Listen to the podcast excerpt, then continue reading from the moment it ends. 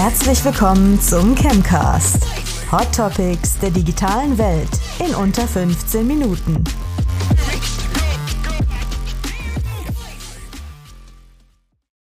Hallo liebe Zuhörerinnen, liebe Zuhörer zu einer weiteren Folge vom Chemcast. Today we're doing the whole thing in German and in English, weil ich neben mir einen Gast sitzen habe, den Sean Early, den die Chemcast-Fans schon kennen, aber viele von euch vielleicht auch noch nicht. Also Sean, vielleicht stellst du dich mal kurz vor. Yeah, so I'm Sean Early. I am the uh, new business development manager at ChemWeb. I'm also the executive editor and podcast producer for the Robot Spaceship Podcast Network. Alles klar. Wir ähm, werden heute eine Folge aufnehmen über ein Prinzip, was wir alle im Sales-Bereich eigentlich schon kennen. Und zwar ist das der Sales Funnel. Aber da haben wir bei ChemWeb über die letzten Monate und Jahre, kann man fast schon sagen, jetzt ein neues System nicht selbst ausgearbeitet, aber eben probiert anzuwenden. Und das nennen wir den Sales Flywheel.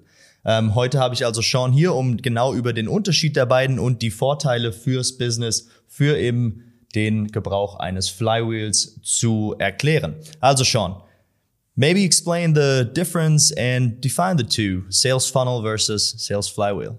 Yeah, sure.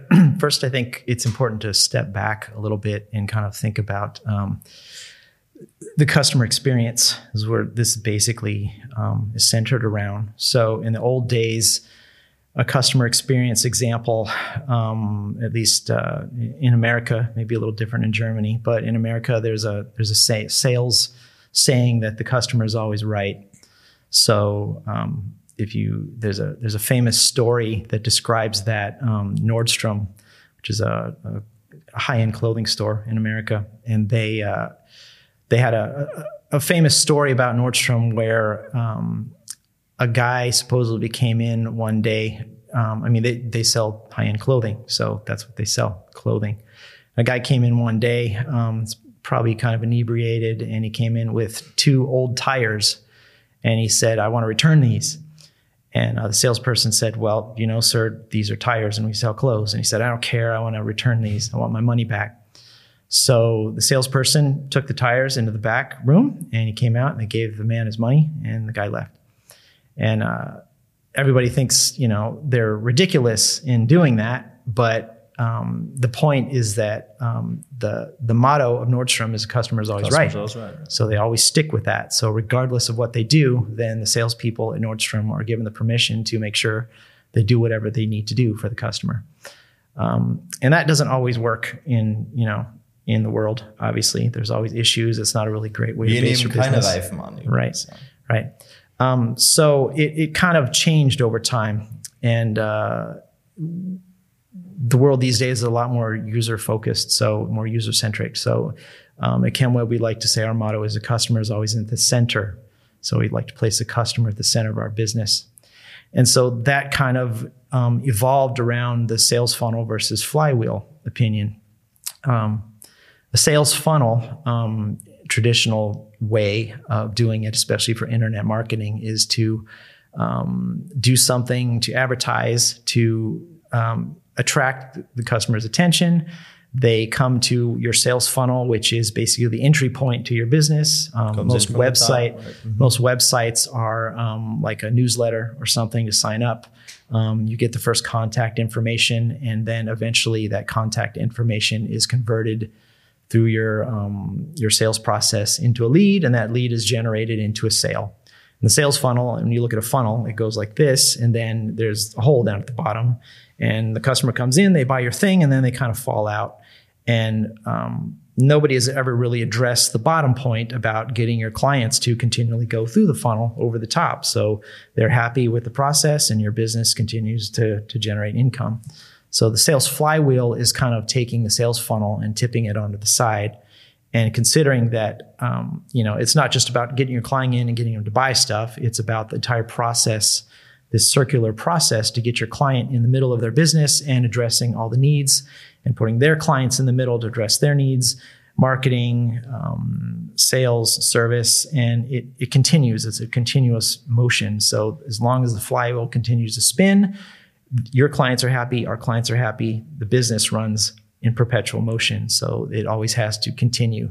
Um, if the flywheel stops, your business stops. And the same with the clients, they go to somewhere else. So that kind of explains the flywheel um, as opposed to the old way of thinking, it's the new way of thinking. Mhm.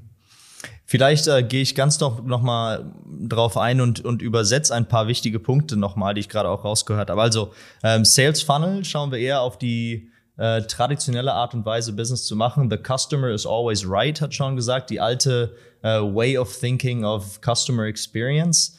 Ähm, das hat er aber dann anhand einer Story gut erklärt bei Nordstrom, einem ähm, Klamottenladen in Amerika, wo eben jemand reinkam, ein bisschen angetrunken und äh, seine Reifen zurückgeben wollte. Letztendlich hat der Laden diese Reifen einfach angenommen und dem Herrn sein Geld zurückgegeben. Und das ist eben diese alte Nummer, the customer is always right. Ähm, bei einem Sales Funnel ähm, geht es nämlich genau darum, der Customer kommt, kommt oben rein und läuft eben die Schritte von Akquise bis hin zu eben dem Business und dann eben unten raus läuft diese Schritte durch. Bei einem Flywheel geht es dann eher darum, dass der Customer is always at the center. Der, ähm, der äh, Kunde ist also immer im Zentrum, im Mittelpunkt und Service, Marketing und Sales drehen sich eben genau um den Kunden herum und bringen eben so dieses Rad zum Spinnen, das Momentum weiter und weiter.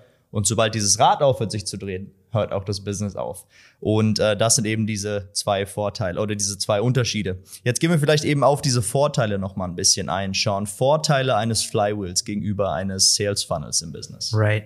Well, there's there's a lot of components. Obviously, it depends on what you do for your business, um, how you market yourself, what the products and services are that you do, how you communicate it, um, whether you're B two B, B two C, um, different methods. But um, typically, um, all businesses use digital marketing these days to promote themselves. Um, they use social media, they use websites, they use newsletters, they use CRM systems. They have content marketing involved.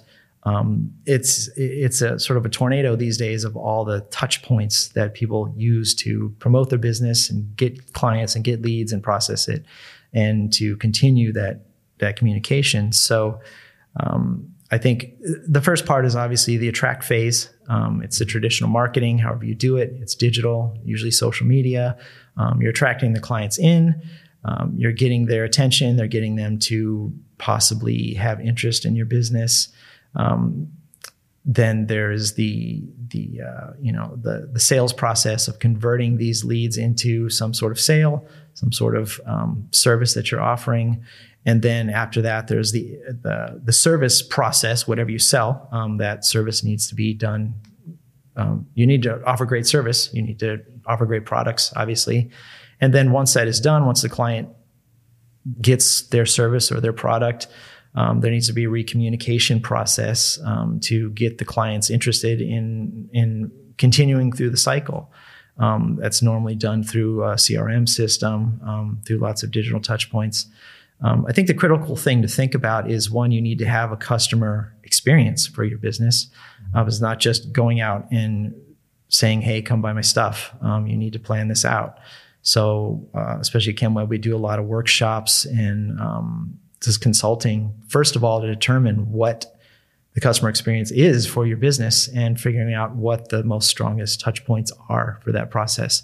And then we can determine what the technology is for that. Is it is it social media? Is it um, is your CRM? Does that need to be in place?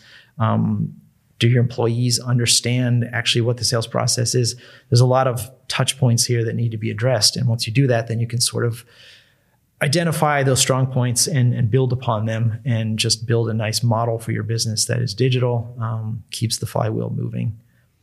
Gleichermaßen also wie bei dem Sales Funnel, wo im Funnel selbst halt eben verschiedene Schritte sind, die ein Kunde dann durchmacht oder eine Kundin eben ähm, beim Sales Flywheel, aber eben in einer runden Motion und die dann am Ende am besten dann auch wieder statt bei einem Sales Funnel in einem neuen Funnel, sondern bei dem Sales Flywheel eben wieder in sich selbst endet und einen vielleicht einmaligen Kunden in einen Returning Customer vielleicht sogar umwandelt und eben dann zu einem, zu einem Fan sogar macht des, des Businesses. Deswegen ähm, finden wir das eigentlich ganz super bei uns. Also in Theorie, glaube ich, kann man es ganz gut erklären, ähm, was, was passiert, was die Vorteile sind. Aber ich kann ja jetzt nicht einfach sagen, okay, ab jetzt stelle ich mein Business um, ab jetzt mache ich Sales Flywheel. Ähm, geht doch vielleicht noch ein bisschen darauf ein, wie, wie steige ich denn jetzt auf, wenn sich jetzt einer unserer Zuhörer oder Zuhörerinnen sagt, okay, das würde ich für mein Business anwenden. Right. Wie mache ich denn diese Schritte? Right. Well, like I said, the important thing is just to figure out what your customer experience is. Um, if you have one in the first place, if you ever analyzed all the touch points of how your business operates, how you communicate with your clients, and how that moves through the entire process, the sales process, the cycle of your business.